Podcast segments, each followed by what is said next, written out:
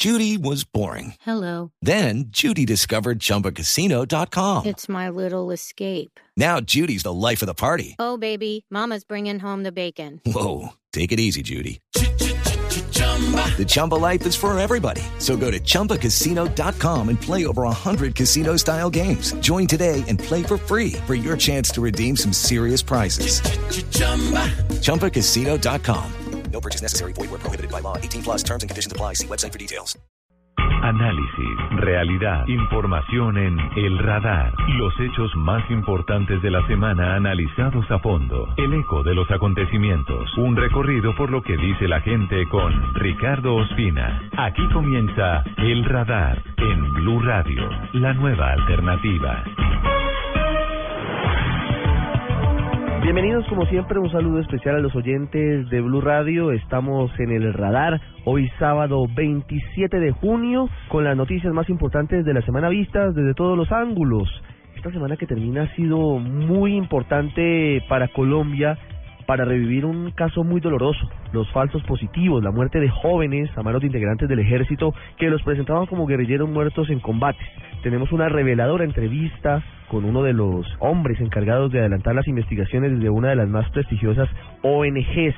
Vamos a hablar además con una de las víctimas, de las familias de uno de los jóvenes que fueron asesinados con esta práctica. Y hablando de conflicto, desde España tenemos una charla muy interesante con uno de los hombres que hace unos días en el Parlamento le formuló preguntas al presidente del gobierno ibérico Mariano Rajoy acerca de su apoyo al proceso de paz de Colombia y la forma en la que se compara la situación de Colombia con lo que vivió España con el grupo terrorista vasco ETA. Venezuela sigue en nuestra agenda por cuenta de Leopoldo López, el levantamiento de su huelga de hambre y la fecha de elecciones fijada por parte del Consejo Electoral para el próximo 6 de diciembre. Bienvenidos, tendremos al final un importante reporte de la situación muy grave en Chile por cuenta de la contaminación ambiental en la ciudad de Santiago. Estamos detrás de los hechos de la semana en El Radar de Blue Radio. Para que no quede con la imagen que aquí se castigaron algunos pocos, pero los eh, generales, los comandantes, nunca rindieron cuentas por sus responsabilidades en estos hechos. El señor presidente de la República y el ministro de Defensa han sido claros frente a la defensa de los militares que puedan estar eh, investigados. Existen organizaciones no gubernamentales que son amañadas. La reunión sirvió para mostrarle al presidente que el contenido de ese informe era serio, que aquí no hay un esfuerzo por desprestigiar a las Fuerzas Armadas, a- al ejército colombiano, ni a sus máximas autoridades. Debe haber un, un respeto a la dignidad, al buen nombre de las personas, un respeto al debido proceso, al derecho a la defensa de cualquier miembro de la institución. Yo creo que Colombia, en medio de las dificultades, tiene un poder judicial robusto. Estas fallas nos obligan a tomar unas drásticas decisiones desde el punto de vista administrativo. que el gobierno no siga pagando a los militares para que sigan matando gente inocente. En Colombia tenemos una criminalidad de Estado que van desde la desaparición forzada hasta estos homicidios masivos por parte de miembros de la fuerza pública. Estamos hablando de que en Colombia la fuerza pública asesina una persona diaria. Aunque las matanzas de Soacha fueron flagrantes y obscenas, mis investigaciones demuestran que son simplemente la punta del iceberg. a verle la cara a estas personas, a estos militares que se llevaron a mi hijo. Espero que ellos sean justos, que mi Dios les toque ese corazón y que digan toda la verdad. Cómo los militares alteraron la escena del crimen y los informes de la supuesta operación. Y la reacción coyuntural tardía que ha tenido el gobierno nacional y, y los organismos competentes que ha dado por presión internacional y no porque haya reconocimiento de que estos crímenes son muy graves. Para nosotros la verdad y la transparencia son tan importantes como sustentos de la política de seguridad democrática como lo es la eficacia. El conflicto armado que Colombia afronta desde hace más de cinco décadas ha generado una cantidad de excesos y de monstruosidades de lado y lado que prácticamente hoy tienen a muchos colombianos anestesiados, pero cuando desandamos el camino y nos damos cuenta de la barbarie que hemos tenido que afrontar, realmente nos horrorizamos. Por supuesto, la barbarie de la guerrilla, de los grupos ilegales, la barbarie de los paramilitares, pero también y muy dolorosamente algunos integrantes de la fuerza pública de quienes tienen el honor y el deber del monopolio de las armas y de protegernos a todos nosotros, cometieron actos terribles. Uno de los más dolorosos y graves, sin duda, es el de engañar a jóvenes campesinos, jóvenes humildes desempleados, llevarlos a zonas lejanas, matarlos indefensos y presentarlos después como guerrilleros muertos en combate. Esa práctica, que en el mundo se llaman ejecuciones extrajudiciales, en Colombia se llamaron falsos positivos y han tenido una gran trascendencia porque se han eh, investigado miles de casos en todo el país. Recientemente vuelven a ser noticia los falsos positivos porque estamos en charlas con la guerrilla en Cuba. Hablamos del gobierno colombiano. Y la otra cara del conflicto es saber qué va a pasar con los integrantes de las Fuerzas Armadas que cometieron delitos, delitos graves como estos.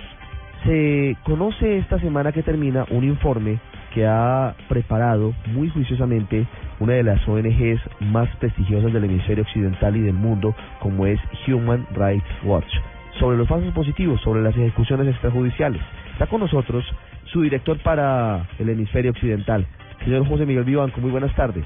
Muy buenas tardes, Ricardo. ¿Cuál es la almendra? ¿Cuál es el eje? ¿Cuál es el punto más importante del informe de más de 100 páginas que ustedes presentaron esta semana en Colombia? Este informe está basado en información que proviene de procedimientos, procesos en curso en la Fiscalía y de sentencias, sentencias dictadas contra más de 800 soldados condenados por falsos positivos. Yo creo que probablemente la conclusión más importante es que entre el 2002 y el 2008 se produjeron más de 3.000 casos de falsos positivos, pero esos casos no estuvieron circunscritos, es decir, esos asesinatos a un par de brigadas. La evidencia demuestra que las siete divisiones con las que contaba el ejército de Colombia en esos años estuvieron involucrados en estos hechos. Es decir, el problema es generalizado, esta práctica escalofriante que refleja un desprecio a la vida humana y a la dignidad cometida por eh, agentes del Estado, por soldados, pero también por oficiales al mando de distintas brigadas, fue generalizada en distintas regiones del país. El problema es realmente mayúsculo y hasta la fecha han pagado por estos crímenes fundamentalmente soldados u oficiales de bajo rango, pero ningún general ha sido acusado formalmente por estos hechos. Solo en las últimas 48 horas la Fiscalía llamó a declarar a cuatro generales para que prestaran declaraciones libres sobre estos hechos. ¿Usted puede decir, señor Vivanco, que las ejecuciones extrajudiciales, que los falsos positivos fueron una política de Estado en Colombia? Mire, nosotros no tenemos elementos como para hacer esa afirmación. Lo que sí podemos sostener es que el modus operandi, esto de engañar o secuestrar a personas inocentes, muchos de ellos campesinos, engañarlos con un empleo y luego a sangre fría ejecutarlos en otra región o alguna distancia del sitio donde el campesino fue reclutado, para luego eh, revestir o encubrir los hechos como si fueran muertes en combate y a raíz de eso conseguir, los ascensos, como de hecho han conseguido aquellos que dirigían las brigadas en esos años, eh, han llegado a ocupar los más altos rangos en el, en el ejército colombiano. Eh, es una práctica que realmente no tiene precedentes en el mundo entero y refleja un problema que, como ya dije, afectó en términos sistemáticos y generalizados a todas las divisiones del ejército que participaron en el conflicto armado entre el 2002 y el 2008. ¿Qué pasó en Colombia en ese periodo, entre 2002 y 2008, que es cuando se dispara el número de homicidios en persona protegida relacionados con falsos positivos? Prima una doctrina que buscaba por sobre todo montajas en combate, resultados, y se ofrecen estímulos financieros, vacaciones, bonos, promociones a aquellos soldados y oficiales que se involucran en estos hechos. Además, la doctrina durante un buen tiempo del ejército fue la de ofrecer recompensas por baja, algo que eh, recién en el 2007, durante el tiempo en que Juan Manuel Santos fue ministro de Defensa, él cambia esa doctrina y las recompensas se ofrecen por o desmovilizaciones. Eso creo que es uno de los antecedentes muy importantes que hay que tener en cuenta para explicar el contexto en que estos eh, hechos de falsos positivos se, se dieron, eh, como dije, fundamentalmente entre el 2002 y el 2008. En ese periodo entre 2002 y 2008, el presidente de Colombia era Álvaro Uribe y su política era la seguridad democrática, que entre otras cosas lo que prometía era resultados y mano dura contra la guerrilla. ¿Le cabe alguna responsabilidad eventualmente a Álvaro Uribe desde la parte civil frente a los falsos positivos? Esa es una pregunta que corresponderá eh, formular en medida en que las investigaciones judiciales progresen. Esa es una pregunta específicamente para los generales, no es para nosotros. Nosotros estamos basando nuestras conclusiones y nuestras recomendaciones, toda esta evolución, en documentos oficiales, muchos de ellos públicos, otros no, que dan cuenta de investigaciones o sentencias contra soldados, donde ellos admiten responsabilidades positivas o implican a sus superiores jerárquicos. No hemos querido más allá de los antecedentes, los hechos que están registrados como parte de esta práctica donde claro, va a ser muy difícil argumentar que los superiores, los comandantes de esas brigadas, no tenían ninguna ningún conocimiento, ninguna participación en la comisión de estos crímenes, como si en Colombia hubieran sido asesinados a sangre fría más de 3.000 colombianos simplemente por unos soldados por cuenta propia sin que esto haya sido conocido eh, por sus superiores. Eso realmente cuesta creer. Hablando sobre el estudio, hablando sobre los generales eh, que se mencionan en, en, lo que ustedes han eh, podido indagar y entregar en el informe, ¿qué podemos saber? Sobre los generales, hablo vigentes primero, digamos, generales que están actualmente en servicio. Hablo del general Juan Pablo Rodríguez y el general Jaime Lasprilla. Ellos son comandantes respectivamente de las fuerzas militares y del ejército de Colombia. Ellos dicen que no tienen ninguna investigación en curso actualmente por este tipo de hechos. ¿Ustedes qué han encontrado?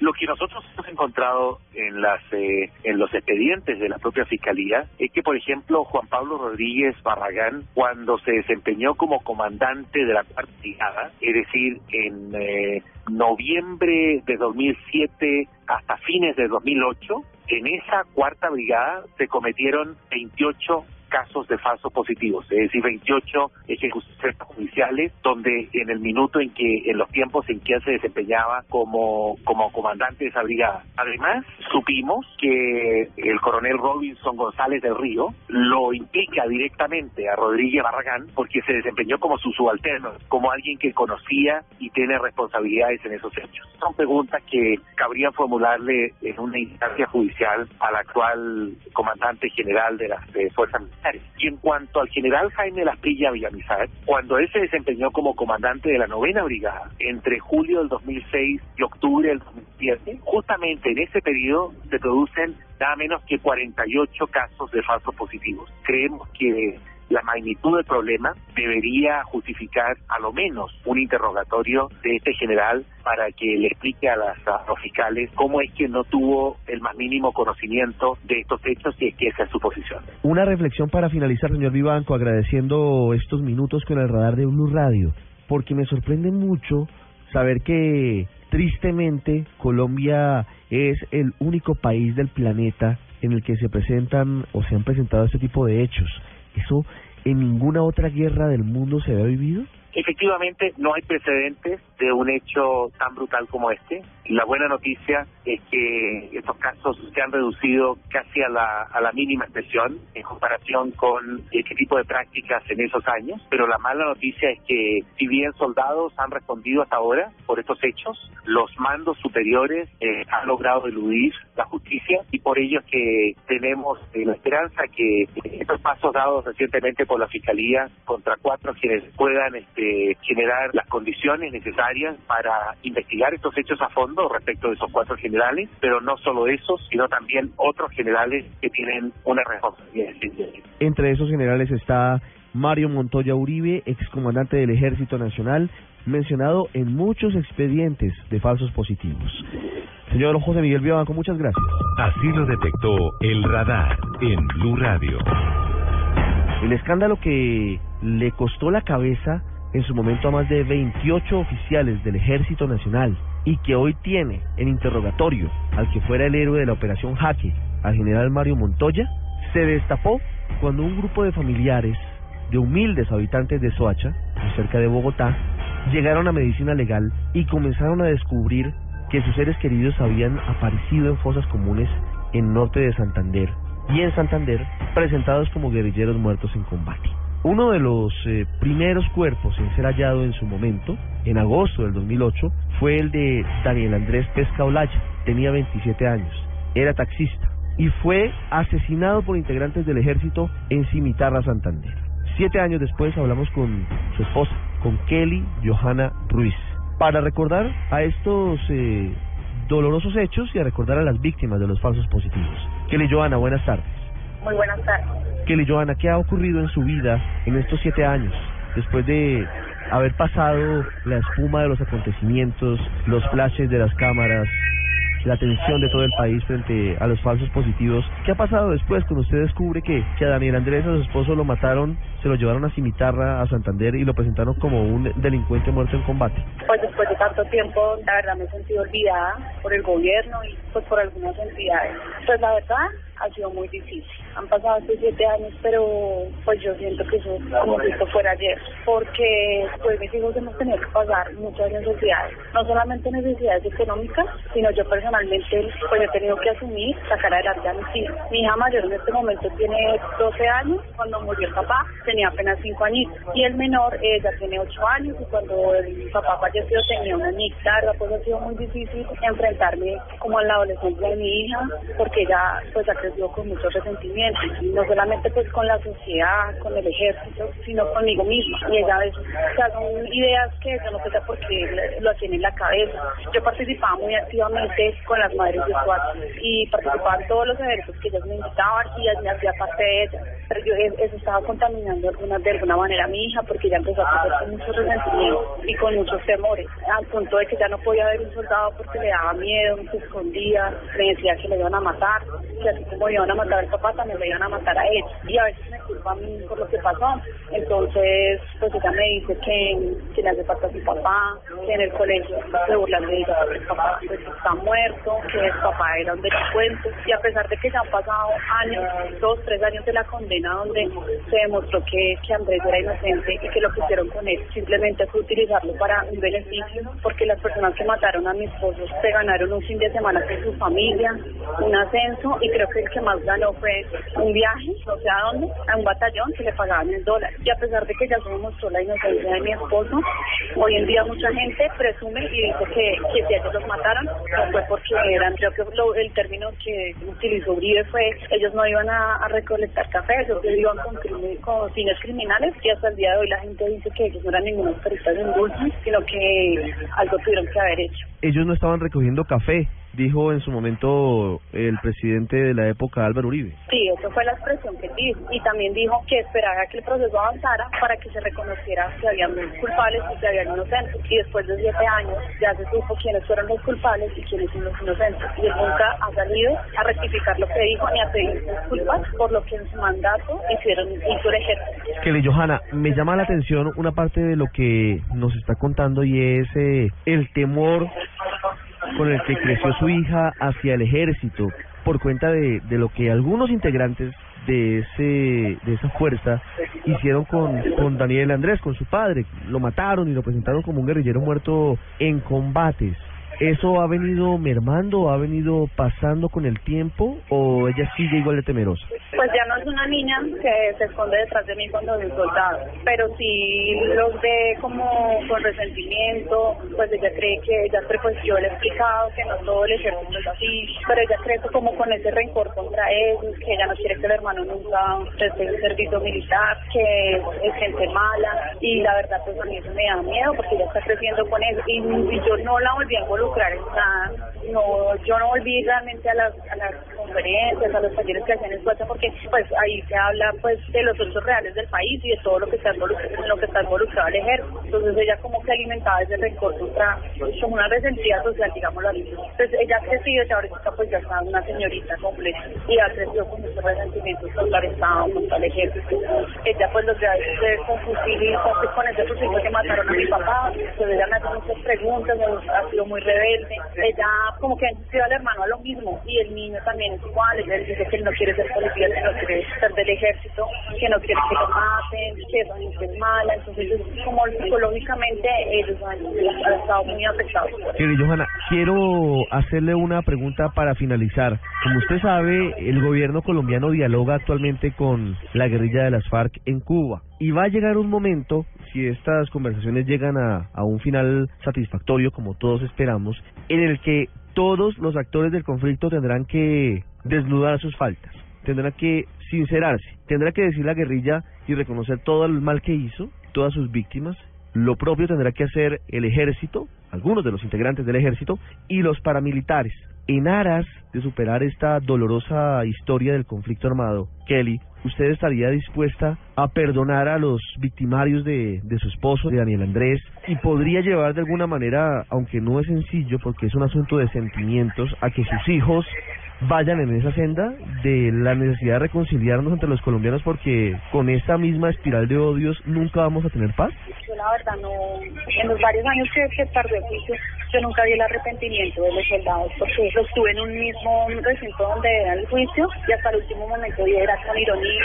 Los comentarios de ellos no eran arrepentimiento. Entonces, pues para mí es muy difícil perdonar a esas personas que nunca, nunca se arrepintieron por lo que hicieron, sino al contrario, lo que hicieron fue burlarse todo el tiempo en, los juicios y en los momentos que se compartieron allá en, en, en Bucaramanga con esa gente. Lo único que hicieron fue burlarse de nosotros como Entonces, pues la verdad, yo le pido a Dios que los perdone, que tenga misericordia de ellos, pero mi corazón, pues todavía no, no puedo perdonarlos después de todo el daño que le han hecho a mis hijos prácticamente, porque ellos son los que han crecido con, sin un papá, ellos son los que han tenido que pasar por muchas necesidades, porque es que ellos no solamente les quitaron el papá, sino también la mamá, porque en este momento yo, yo tengo que trabajar de sol a sol y tengo que dejarlos a ellos encerrados en una fiesta. Y eso a mí me parte el alma, porque no era justo que ellos tuvieran que vivir una cosa de eso. No era justo que mis hijos tenían que pagar las consecuencias de la tragedia que ellos hicieron con nuestros familiares. Entonces, realmente mi vida ha sido muy difícil desde el día que él ya no está.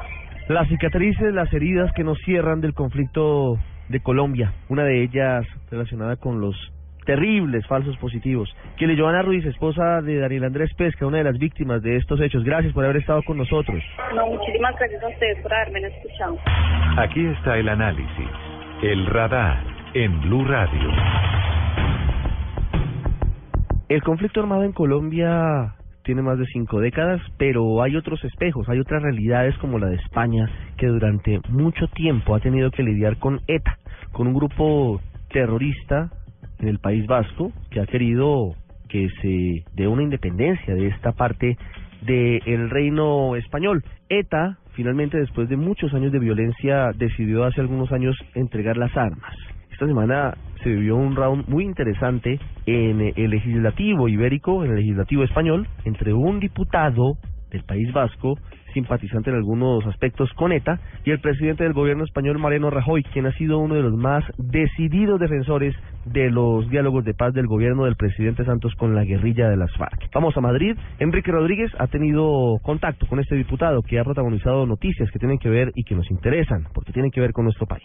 Pues en efecto, Ricardo, Colombia fue protagonista esta semana, este miércoles, en la sede del Congreso de los Diputados. Y el nombre de Colombia sonó en el hemiciclo de la carrera de San Jerónimo por un diputado del grupo de la coalición Amayur, John Iñárritu, que se dirigía así al presidente del gobierno, Mariano Rajoy. En Colombia ustedes apoyan a los impulsores de la paz. Aquí, en cambio, actúan y mantienen el mismo discurso que el señor Álvaro Uribe. Decía el presidente Santos que todos los conflictos son diferentes, pero que todos, todos tienen comunes denominadores y que él había usado como modelo el acuerdo de Viernes Santo de Irlanda del Norte para lograr un acuerdo con las FARC. Un consejo, señor Rajoy, escúchele y aprenda de él. En definitiva, a estas alturas ya no le preguntaré por el caso vasco, ya que sabida es su respuesta, pero sí me gustaría saber cómo impulsarán ustedes el proceso de paz colombiano ante los intentos de sabotaje que están realizando los sectores más ultras como el del señor Álvaro Uribe. Diputado Iñárritu, buenas tardes, bienvenido a Blue Radio. Buenas tardes, ¿qué tal estás? Señor Iñárritu, lo cierto es que el presidente Rajoy a su pregunta dio una respuesta muy genérica, diciendo que no hay comparación posible entre ambos procesos y que, bueno, lo único que espera de la organización terrorista esta es que entregue las armas y nada más. Poco más o menos fue esa respuesta. Pero le pregunto a usted su opinión. ¿Por qué cree que se produce un apoyo tan entusiasta del gobierno de España al proceso de paz en Colombia y sin embargo se mantiene esa actitud que podemos denominar de cierto inmovilismo aquí en España con el proceso que afecta a España? Eh, bueno, podríamos eh, decir que hay diferentes variantes. Una de ellas es que España siempre ha estado interesado en todo lo que ocurre en Latinoamérica.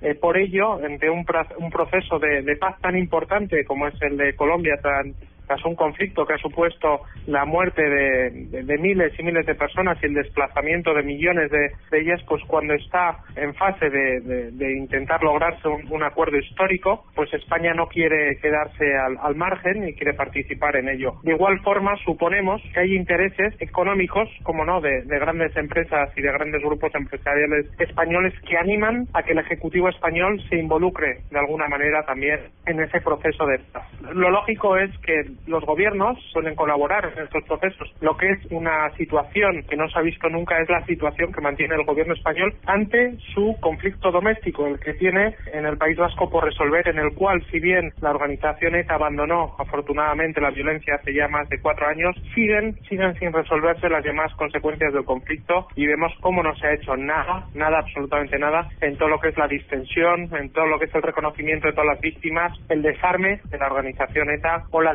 desmilitarización del País Vasco. ¿Qué lecciones cree usted se pueden extraer desde España sobre lo que está pasando en Colombia, sobre ese conflicto que se está tratando de solucionar. Ya veremos con qué éxito, porque como usted bien sabe, las condiciones ahora mismo no son las mejores en la mesa de negociación de La Habana, pero observa usted que desde aquí se puede tomar algún tipo de nota o se puede aprender algo de lo que está pasando en La Habana. En este caso, nosotros en una situación completamente diferente en, en el País Vasco, ya que eh, no existe ya esa violencia, pero sí, sí quedan por resolver las llamadas consecuencias del conflicto, creemos que el diálogo tanto del gobierno español con ETA como del eh, Partido Popular, que es el partido que está en el gobierno en España, con el resto de fuerzas políticas vascas, sería necesario en este momento para crear un clima de confianza y dar con ello eh, una solución justa eh, a lo que han sido las consecuencias del, del conflicto. Me llamó la atención una cosa que le dijo usted el pasado miércoles al presidente Rajoy. Lo comparó con el presidente o el expresidente de Colombia, Álvaro Uribe, por su oposición frontal de Uribe en Colombia al proceso de paz y de eh, Rajoy en España al proceso de paz. ¿En realidad cree que hay tantos eh, parecidos entre dos personajes que a priori no parecen tener tantas cosas en común? Yo animaría a las personas que nos están escuchando a hacer un simple y fácil ejercicio que es googlear en Internet las declaraciones que hacen el señor Álvaro Uribe en referencia al diálogo con las FARC y las declaraciones que ha hecho hasta el día de hoy tanto el presidente Mariano Rajoy como su ministro de Interior, Fernández Díaz, sobre un hipotético diálogo con ETA. Son exactamente las mismas frases, los mismos tópicos y las mismas declaraciones. Por eso eh, yo le indicaba que tenía esa postura similar a la que tiene el señor Álvaro, Álvaro Uribe en eh, Colombia al presidente al presidente Rajoy. Muy bien, pues diputado John Iñárritu de la coalición Amayur en el Congreso de los Diputados en Madrid, gracias por haber estado en el radar en Blue Radio. Gracias a ustedes hasta cuando quieran. Muchas gracias. Ya regresamos a El Radar en Blue Radio.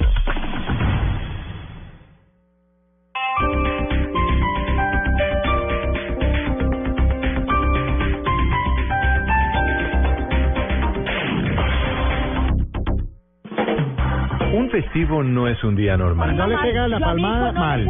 Pero por eso presentamos el programa menos normal de la radio. Grados de desesperación en los que ve uno las mamás. Yo las veo. Felipe Zuleta invita a Mónica Rodríguez. Es decir, es muy fácil para uno decir cuentas a 10, pero hay momentos en que uno la radio. Juanita Creme. Están las, las malas palabras que pueden herir mucho más sí, que un golpe. Flavia Dos Santos. Todas las mujeres tienen clarísimo cómo se queda embarazada, cómo se hace. Alexandra Pumarejo. Nosotros somos responsables de educarlos, de ponerles, de darles ejemplos. Para su no tan normal conversación. Pero aún de no forma general. mal de vez en cuando La darles aplicada sus ducha palmadas. fría. Tacones sobre la mesa. Este festivo hablando de Límites en la educación de los hijos. tacones sobre la mesa.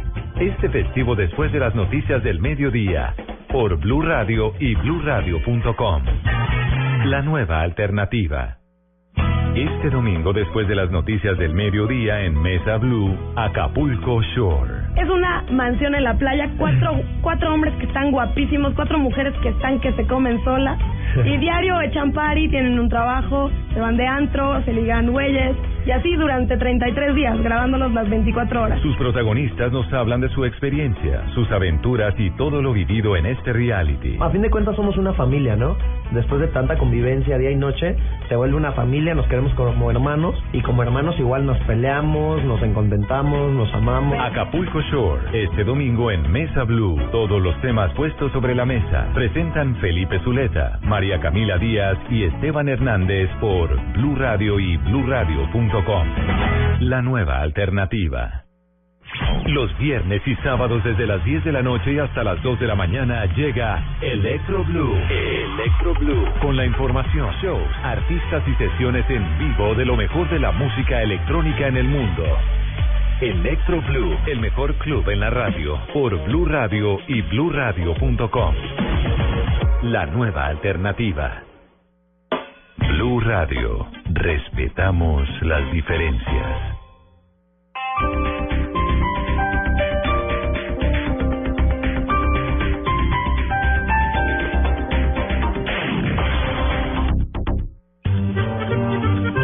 Gracias a la energía que le dio Pastas Sonia, Lorena logró levantar la mano un microsegundo más rápido cuando hicieron la pregunta. Por eso el día de reunión de padres, la profe habló muy bien de ella y sus papás le regalaron el MP3 con el que iba cantando un día que un manager la descubrió. Y la volvió famosa. Pasta Sonia, sabor y energía que te hacen mejor. Nuestra selección juega la Copa América en Chile y seremos los primeros en llegar. Porque somos el canal oficial de la Selección Colombia. Todos los partidos de la Copa América 2015, desde el 11 de junio, en exclusiva por el Gol Caracol, la fiesta del gol. Carta a una sombra, una película premiada por el público y el jurado en la más reciente versión del Festival Internacional de Cine de Cartagena, llega a las pantallas de cine colombianos. Es una de las paradojas más tristes de mi vida. Casi todo lo que he escrito, lo he escrito para alguien que no puede leerme. Y esto no es otra cosa que la carta a una sombra. Carta a una sombra, solo en salas de cine. El evento deportivo más importante del 2015. 2015. Es de Blue Radio. Blue Radio.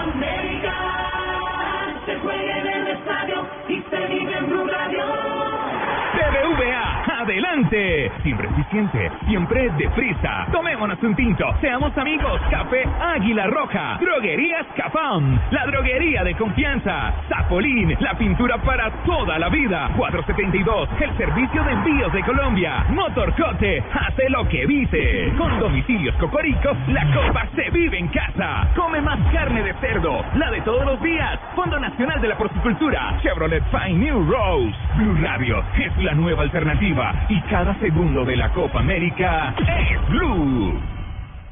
Buenas, vecino. ¿Me da una Presto Barba 3 de Gillette? Sí, señor, con mucho gusto. Vecino, ¿me da una máquina de afeitar de mil? Claro. Vecino, ¿me da otra máquina de mil? Ya se la traigo. ¿Me da una de mil? Ay, un momentico. No vayas a la tienda por tantas máquinas. Presto Barba 3 de Gillette dura hasta cuatro veces más. Consigue Presto Barba 3 de Gillette en tu tienda preferida. En el radar no olvidamos a Venezuela. Análisis de la crisis sociopolítica del vecino país con protagonistas y expertos. Leopoldo López es uno de los jóvenes e importantes dirigentes políticos opositores venezolanos. Es un hombre que desde hace varios años, incluso cuando todavía vivía Hugo Chávez, era uno de sus principales contradictores. Un hombre que ha sido polémico, un hombre que ha sido alcalde y ha tenido puestos muy importantes en el vecino país y que está detenido desde hace más de un año, porque según dice el gobierno de Nicolás Maduro fue quien eh, incitó a las manifestaciones en las calles que dejaron más de 40 personas muertas en eh, febrero, marzo del año 2014. Leopoldo López es protagonista, entre otras cosas, porque tiene unas condiciones de reclusión muy difíciles, pero además emprendió una huelga de hambre de 30 días, cuatro semanas, sin probar bocado, pidiendo varias cosas en particular. Primero, lo que cualquier democracia debería tener por descontado, fechas claras para las elecciones. Segundo, libertad de presos políticos. Y tercero, definición clara sobre la libertad de otros detenidos, solamente que están en esa condición porque son opositores al régimen, al régimen que hoy enarbola Nicolás Maduro.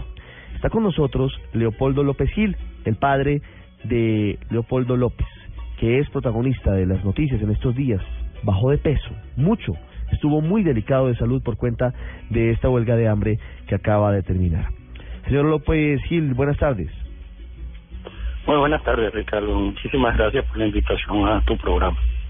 ¿Cómo vivieron ustedes desde la familia estas últimas cuatro semanas, este largo mes en el que su hijo, Leopoldo López, eh, estuvo en huelga de hambre? Fue un mes muy duro, eh, como se podrá imaginar. Desde el momento que él tomó esa decisión, nosotros, como le conocemos bien, conocemos su carácter, sabíamos que no era una decisión que él estaba tomando a la ligera, sino que era un compromiso, era un sacrificio, donde iba a demostrar realmente eh, su carácter. Eh, él mantuvo su posición hasta que se logró al menos dos de los objetivos claramente, que fue el primero, la fijación de una fecha, que como usted bien dijo en su introducción, es una obligación constitucional y eh, paradójicamente en nuestro eh, país, pues esto se había obviado hasta este momento. La fecha electoral se fijó para el 6 de diciembre y eh, esa era la principal de las, de las peticiones de la huelga de Leopoldo. La segunda, la liberación de los presos políticos, bueno, se logró al menos parcialmente, se liberaron alrededor de cinco estudiantes que estaban presos injustamente, eh, siguen estando presos eh, más de 60 estudiantes injustamente y hasta este momento, todos ellos pues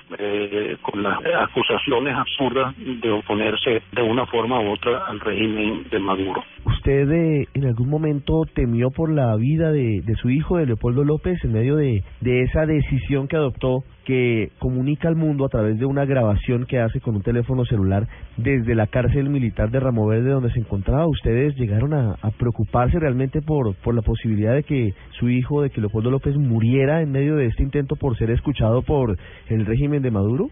Mire, ciertamente nos preocupamos. Yo no, nunca llegué a pensar en el extremo de, la muerte, pero sí en, el, en, las condiciones de daño físico permanente.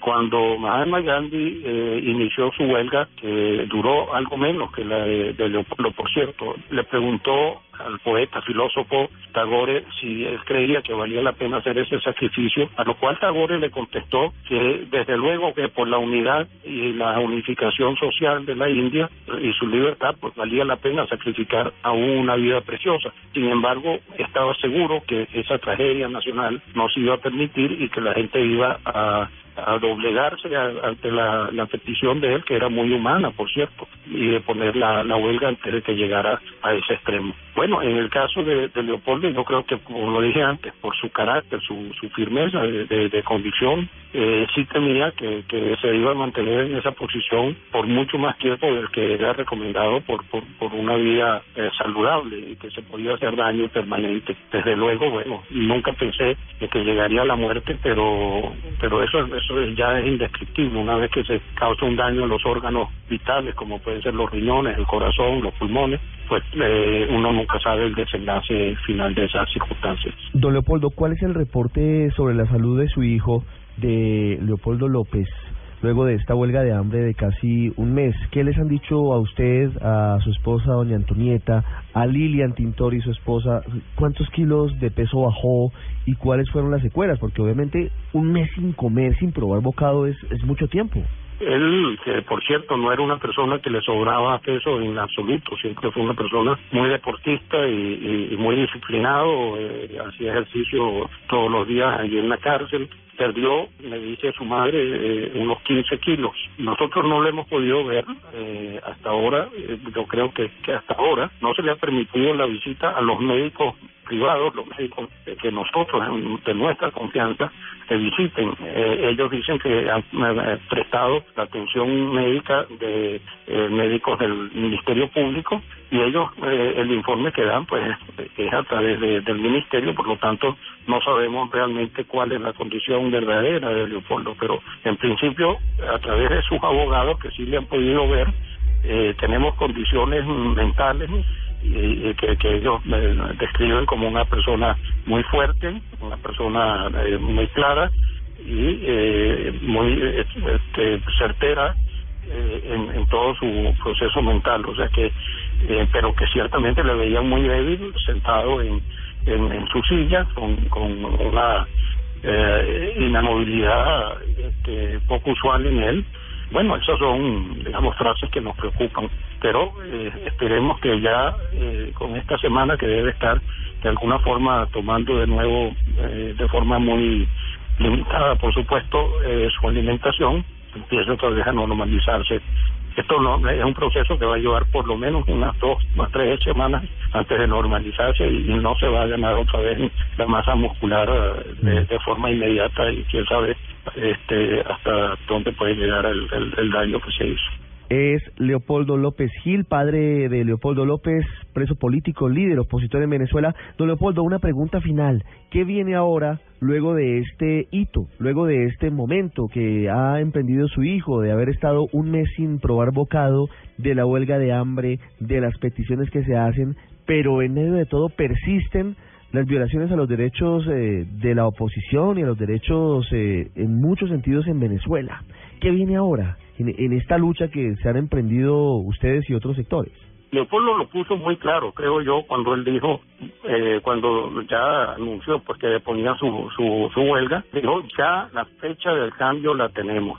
Yo creo que es claro que lo que viene ahora es trabajar, pasar de la de la manifestación a la acción y de forma muy muy eh, certera, unida, este, lograr el, el cambio que será poco, porque las elecciones parlamentarias no son suficientes para lograr un, cambio total del sistema, pero es un comienzo y es un comienzo necesario eh, para hacerlo democráticamente y eh, pacíficamente. Eh, lamentablemente, pues todos sabemos el desastre que se encuentra el país, es un desastre que ya eh, muchas personas eh, consideran de crisis humanitaria, el- la, la, falta de alimentos, distribución de alimentos, distribución de medicinas, eh, inseguridad, bueno, todas las condiciones que pareciera pues que el país está no saliendo de una bonanza petrolera, sino saliendo de una guerra casi nuclear eh, por la, destrucción que se ha logrado en estos 15 años. Don Leopoldo, gracias por estar con nosotros y por favor extienda un saludo a su familia, a su hijo, si en algún momento el régimen permite visitas y a todos los que siguen eh, luchando por una mejor Venezuela. Muy amable. Muchísimas gracias, don Ricardo. Muchas gracias y saludos a ese gran país que se llama Colombia. Usted está en El Radar, en Blue Radio.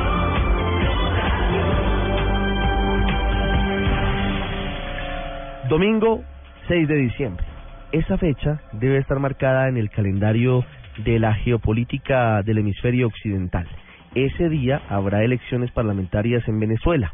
Luego de muchos meses de espera se dio a conocer finalmente esa programación por parte de la rectora del Consejo Nacional Electoral Tibisay Lucena. Esa era una de las peticiones de Leopoldo López, líder opositor, para levantar una huelga de hambre que casi lo mata. Duró un mes sin probar bocado. Pues luego de conocerse esta fecha, se ha producido un tsunami político en territorio venezolano, porque a pesar de que se ha fijado fecha para elecciones, a última hora hubo un no muy claro cambio de las reglas de juego que ha obligado a la oposición a volver a configurar las listas para esa justa electoral en Caracas, Santiago Martínez.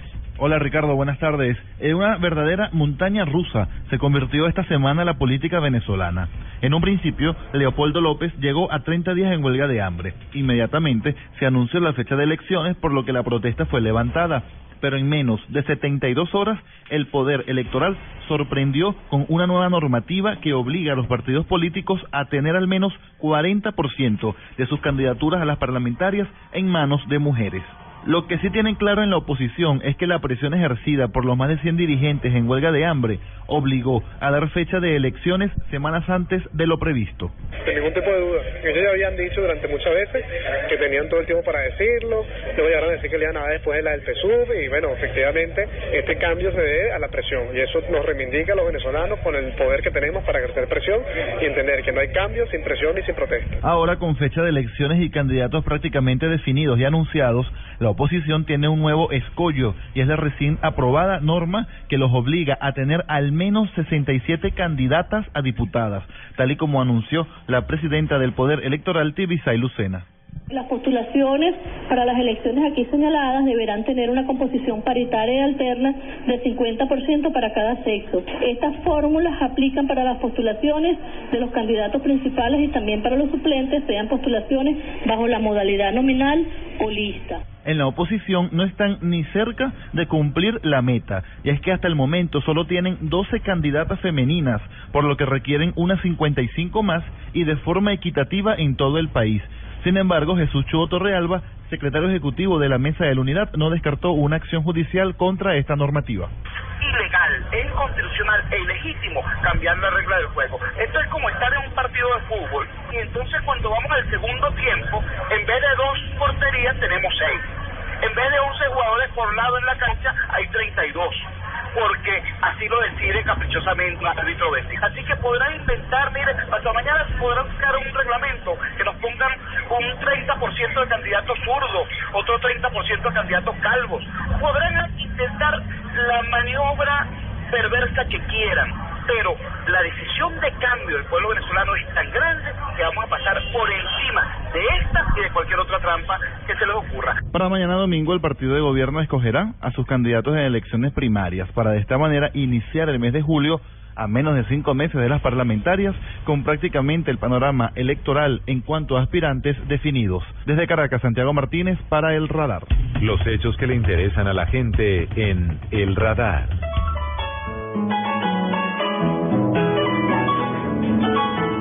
El epicentro de la noticia desde muchos ángulos está en estos días en Chile, un país maravilloso, un país que tiene una gran tradición en, en, muchísimos aspectos, con una gran influencia europea, sobre todo alemana, con unos paisajes bellísimos y que siempre ha sido un destino, sobre todo para turistas brasileños, por ejemplo, que quieren conocer la nieve.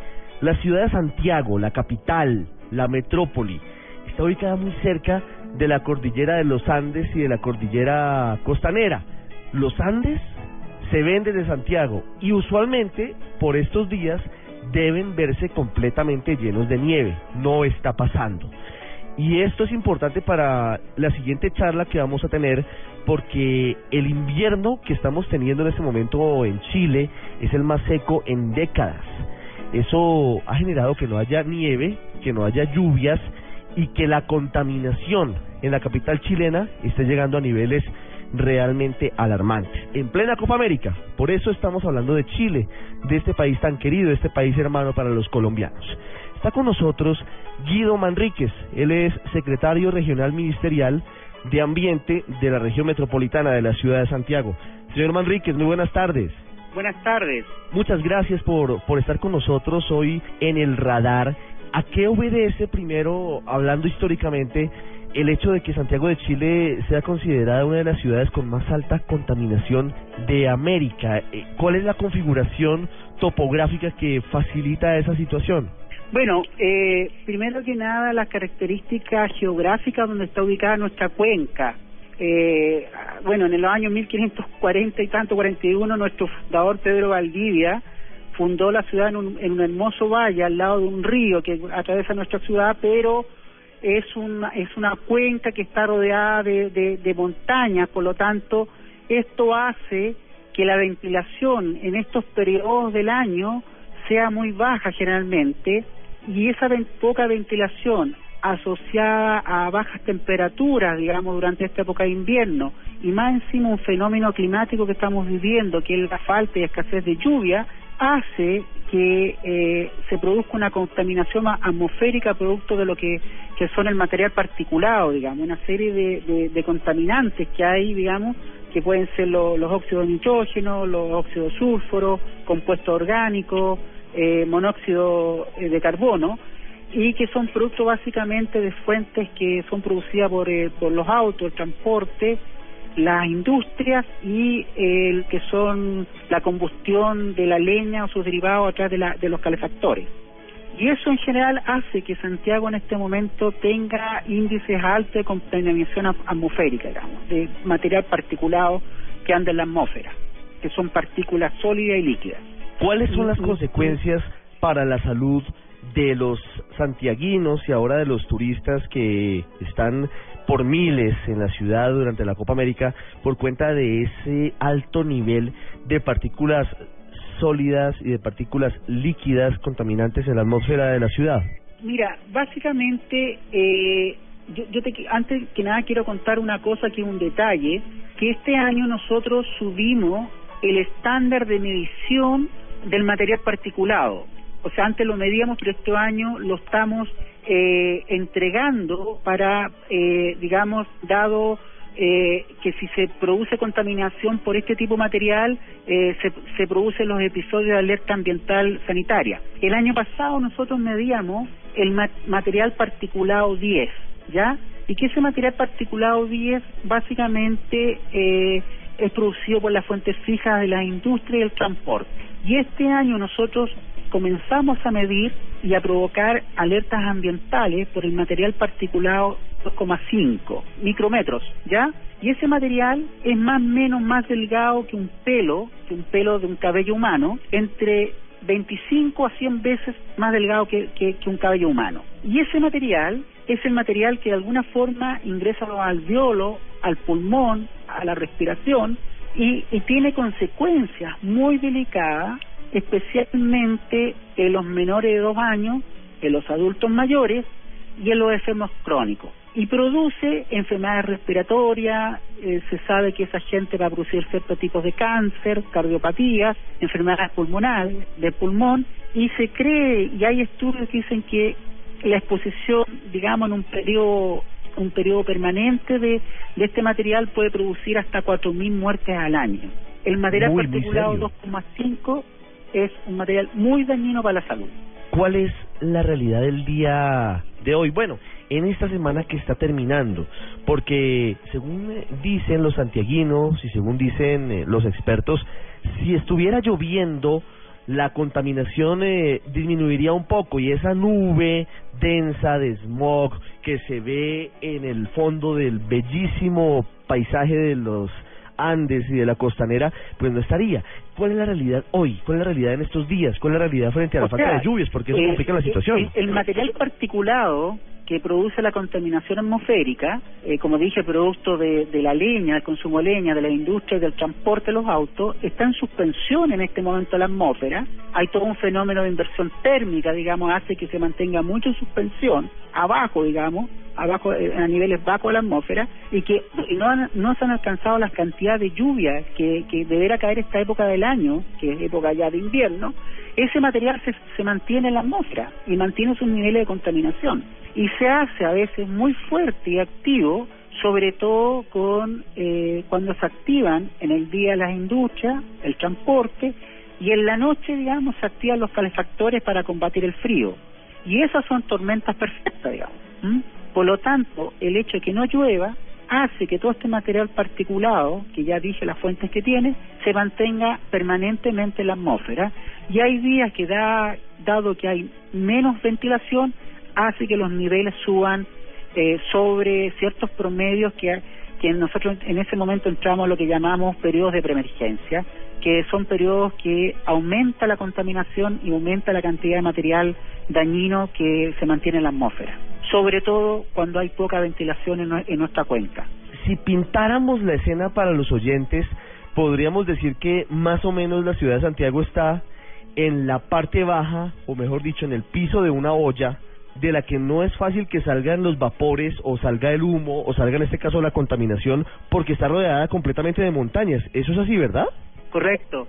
Mira, cuando comenzó Santiago a ser una ciudad, digamos, de alta contaminación atmosférica han salido muchas teorías. Una de esas era, digamos, dinamitar algunas montañas para producir mayor, mayor ventilación. Pero nosotros actualmente estamos trabajando en un plan preventivo de descontaminación atmosférica, que es un plan mucho más moderno y que trae un conjunto de medidas, digamos, eh, mucho más eh, en términos de, por ejemplo, transporte, de ponerse a normas de, a nivel de Europa, mayor uso de bicicleta, mayores filtros a la industria. Queremos llegar en algún momento de tiempo, de aquí a cinco años, más o menos, puede ser un poco más, a, a terminar con lo que son la calefacción a, a leña, digamos, ocupar, ocupar fuentes energéticas como electricidad, energía fotovoltaica, porque Santiago no puede seguir de la misma forma, sino va a producir muchas enfermedades en el largo plazo. Nosotros tenemos que aprender a vivir en la cuenca que vivimos, posiblemente van a venir muchos años secos por el cambio climático y Santiago los inviernos va a seguir siendo una eh, región con poca ventilación en el invierno. Por lo tanto, por una parte tenemos que tener nuevas tecnologías tanto en, en, los lubricantes, energía eléctrica, nuevas tecnologías de filtro, pero lo más importante que nosotros estamos pensando también es la educación ambiental que tenemos que ir generando, eh, de manera que sepamos cuidar nuestro ambiente, dada que hay ciertas condiciones geográficas y, y climatológicas que no van a cambiar en el mediano y largo plazo. Señor Manríquez, gracias y esperamos que todos estemos cuidándonos la salud frente a la condición ambiental de la ciudad de Santiago. Ok, muchas gracias. A Colombia. Muchas gracias.